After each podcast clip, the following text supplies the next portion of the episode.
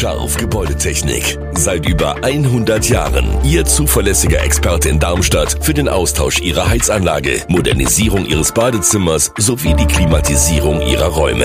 Erwarten Sie mehr von uns, als Sie es gewohnt sind. Scharf Gebäudetechnik.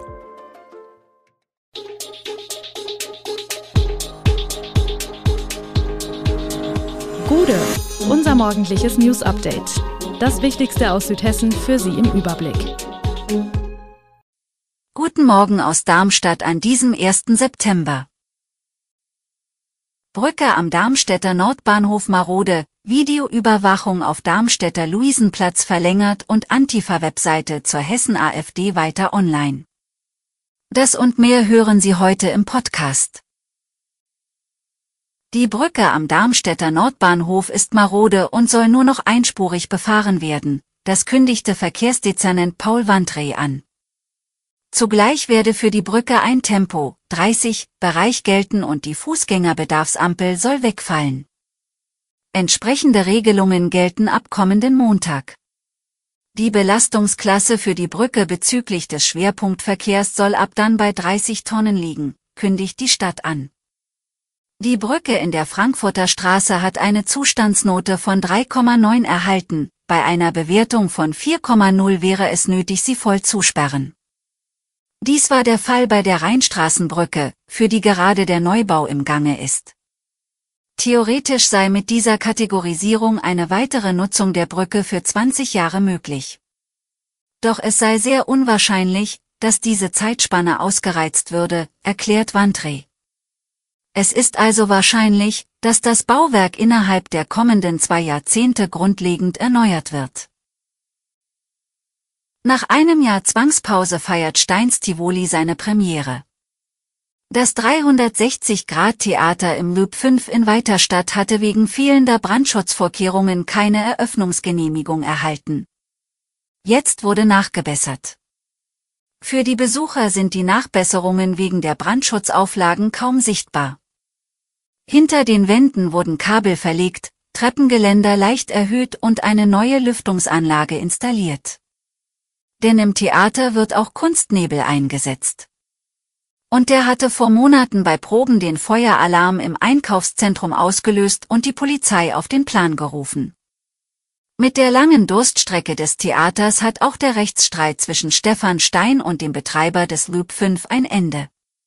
Die Zwangspause habe Stein enorme Kosten verursacht, sagte er vor einigen Monaten. Nun sollen sich der Theaterbetreiber und das Loop 5 einvernehmlich geeinigt haben.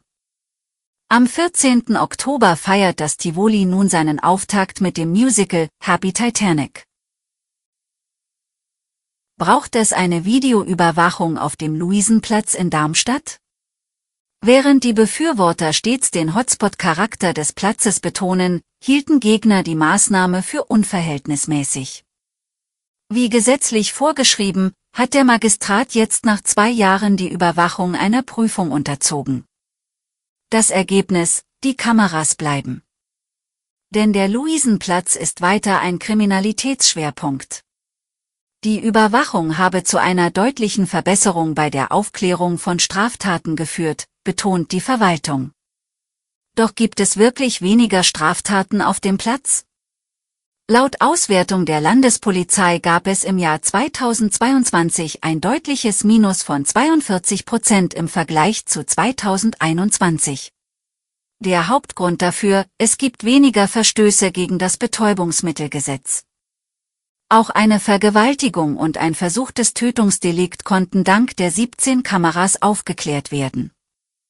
Doch es gibt auch einen negativen Effekt, an anderen Stellen in der Stadt, etwa Marktplatz und Platz der deutschen Einheit, hat die Kriminalität zugenommen. Der SV Darmstadt 98 hat vor dem schweren Auswärtsspiel bei Bayer Leverkusen am Samstag um 15 Uhr und 30 Minuten mit Personalproblemen zu kämpfen. Auf jeden Fall nicht dabei ist Stürmer Fraser Hornby mit einer Oberschenkelverletzung. Zudem mussten sowohl Mittelfeldspieler Matthias Honsack als auch Innenverteidiger Christoph Zimmermann bereits am Mittwoch beim Lilientraining aussteigen. Honsack mit einer Muskelverhärtung, Zimmermann mit Rückenschmerzen. Beide drohen für Samstag auszufallen. Alle anderen sind fit, auch Emir Karik und Matthias Bader trainierten wieder voll mit. Ob, und wenn ja, wie lange sie spielen können, ließ der Liliencoach Thorsten Lieberknecht auf der Pressekonferenz am Donnerstagmittag noch offen. 1600 Lilienfans werden ihren Verein nach Leverkusen begleiten. Der Respekt vor der Bayer 11 ist derweil groß, vor allem Trainer Xavi Alonso hat es Lieberknecht angetan. Alonso sei ein herausragender Fußballer gewesen, der sich jetzt auch als Trainer einen guten Namen mache, findet Lieberknecht. Derweil haben die Lilien kurz vor Ende der Transferperiode noch einen Neuzugang verpflichtet. Ex-Lilie Tim Skarke kehrt ans Böllenfalltor zurück. Mehr als drei Wochen nachdem im Internet die Wohnadressen hessischer AfD-Landtagskandidaten und ein Gewaltaufruf gegen diese veröffentlicht wurden, ist die umstrittene Website, die der Frankfurter Antifa zugeschrieben wird, weiterhin online. Das hessische Landeskriminalamt mit, das Bundeskriminalamt prüfe derzeit die Möglichkeiten einer Löschung bzw. Sperrung der Website und den darin enthaltenen Veröffentlichungen. Doch das ist nicht ganz so einfach. Rechtliche Grundlage der Entfernung von Inhalten im Internet im Zusammenhang mit politisch motivierter Kriminalität ist das terroristische Online-Inhaltebekämpfungsgesetz.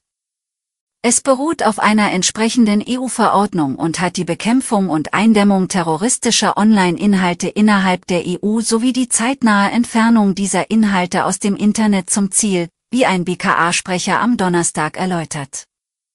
Die Staatsanwaltschaft Frankfurt ermittelt in dem Fall wegen des Verdachts einer öffentlichen Aufforderung zu Straftaten, eines gefährdenden Verbreitens personenbezogener Daten und der Volksverhetzung, wie eine Sprecherin bestätigt.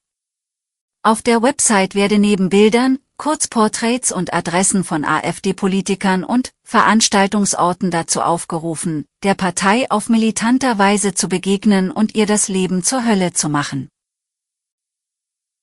Alle Infos zu diesen Themen und noch viel mehr finden Sie stets aktuell auf echo-online.de.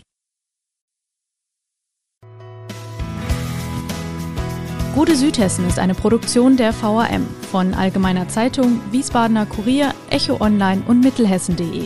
Redaktion und Produktion die NewsmanagerInnen der VAM. Ihr erreicht uns per Mail an audio.vam.de.